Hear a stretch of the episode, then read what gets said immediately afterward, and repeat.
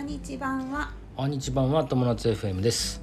この番組はレース MA 中のサラリーマン大家友と専業主婦夏の仲良し夫婦が不動産や不妊治療を中心に情報を発信する番組です、はいご無沙汰しておりますご無沙汰しておりますご2週無沙汰しております間ぶりのそう更2新週間ぶりの更新になってしまいましたね、はえー今日はね近況報告、い、はい、えー友のコロナ感染などというテーマでお話ししますパンチのあるもうタイトルでもうなタイトルから全て言っちゃってるんだけど、実はね東京を帰ってる間にうんはい感染してしまいましてそうなんですびっくりしちゃうなまあ今はもういつどこでそ感染するかわかんない状況だったからねうなんだろうねでこう喉がね痛くなったんだよねで、エアコンちょっとつけて寝ちゃったから、うんあ喉痛いなって思ってたんだけど次の日もめちゃくちゃだるくなってうんで熱も出てみたいな感じですねめまいがしたんだよねあ確かめまいもしたね最初ねそうでめまいがするめまいがするって言っててで、うんまあ、コロナだと思わないからさ「うんえー?」とか言ってでちょっと頭痛もしててうんで熱が微熱があったんだよね長かったらねそうそうでまさかコロナだと思わなかったんだけうどん一応念のため PCR 検査をそう受けに行こ即日で結果出るやつそをう受けに行ったんうだそようねすごい高かったんだけどねうん即日、まあ、何よりも時間があれ必要だと思って、うんは早い方がいいと思って、まあ、早いやつやってもらってさそうだねそしたらまさかの陽性あよかった陽性だったって言っちゃってうんあれ陽性だったよ大丈夫大丈夫です陽性ってことは感染してるってことじゃないって言って、うんもうも衝う撃だった衝撃だったよねで、まあその時からもうす、私たちはなんていうの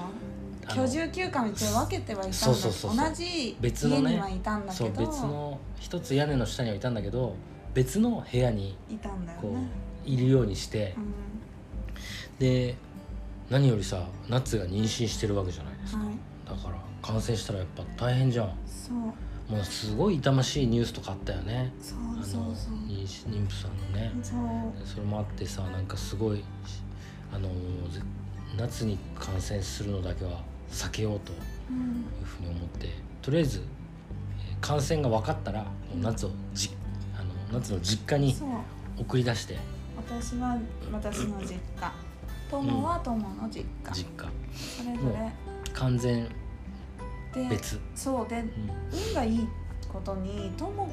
くんの実家の使ってない部屋があるから、そうそうそうそうそこにずっとね、うん隔離してたんだよね隔離して、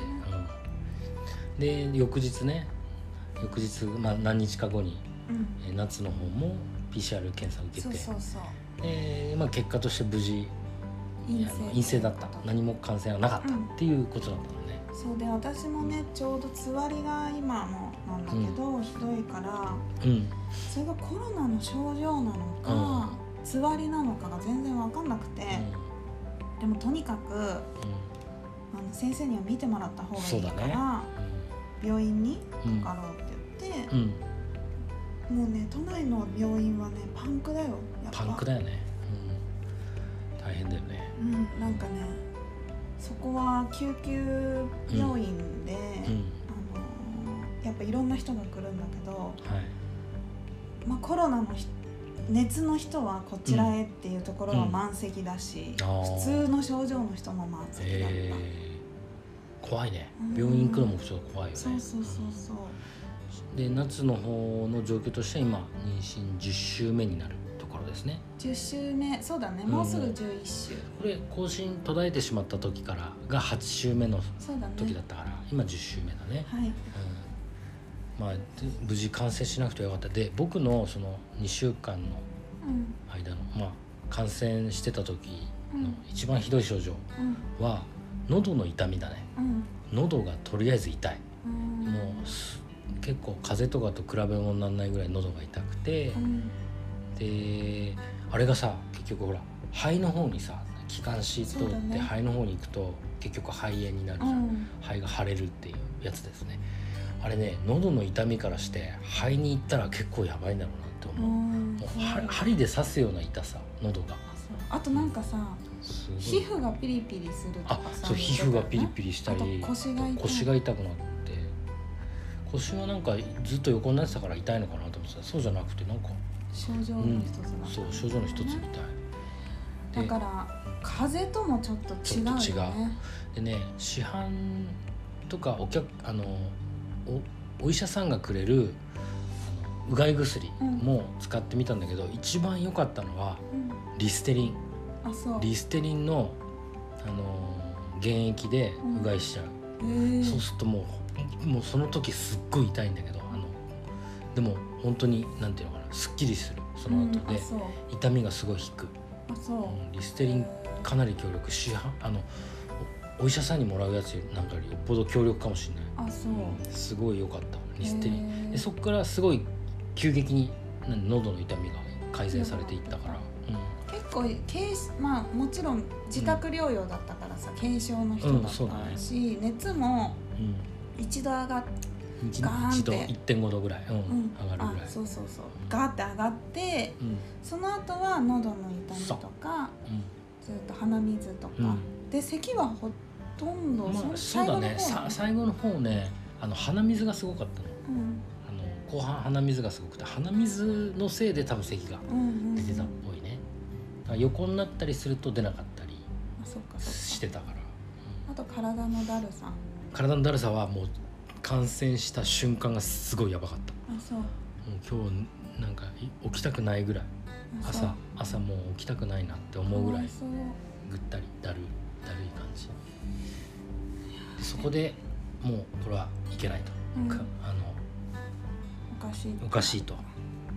検査しに行こううというん話になりまして、うんねまあ不幸中の幸いで夏に感染しなかったっていうのはそうだね本当に良かった、うんで今もうすっかり元気になりまして、はいうん日常生活もそうですね隔離の期間も終わってう、んだから保健所もやっぱりパンクしてるみたいで、うん電話はつながらないし、そうですねパルスオキシメーターも届いたんだけど、うん届くのも何日か後うだんったよね。そうだね、うん、パルスオキシメーターもでそうだね、もう治りかけてから届くそうだよねイメージかな、うん、だからまあ本当にかからないのが本当一番なんだけどそうだねでパルスオキシメーター今買えないみたい買おうと思ってもそう買えなそいうみたそいうなそう、う何週間後到着ネットでも何週間後そう買到えない着とかみたいになってるしんだからまず第一は本当に感染しないというところですね、ねでまあ手洗いうがいえはい、リステリンでうがいっていううん、のをおすすめですはいうんまあでも本当急変もしなくてよかった、そうだね、ううんん、味覚障害もなかったしね味覚障害ねほとんどなかったんだけど終わった後にあのもうもうかもう治ったなっていう頃になってうん初めてなんかちょっとおかしいかなって思あそうういそううかのがあったちょっと一瞬、うんうんはいなんか人によってね症状も違うかもしれないけど、まあうんやっぱ、あのー何よりは肺炎になっちゃうのが本当に気をつけないといけないと思いました、そうだねうん怖いですはいてな感じでちょっとねこの後また、あの夏の引き続きつわりがひどいものなのでその状況を見ながらできるだけ、えー更新していこうと思います、はいはいはいえーまず2週間、えーお休みしてしまい大変申し訳ございませんでしたすいませんでしそれたからちょっとずつあの更新させていただきますんで、は、はいいまたよろしくおまた願いよろしくしお願まいすします。はい、ということで今日のテーマは、はいえー緊急報告友コロナ感染状況 などというテーマでお話ししました。はい人生が楽しくなる友達 FM 本日も最後までご視聴ありがとうございましたまたねバイバイ。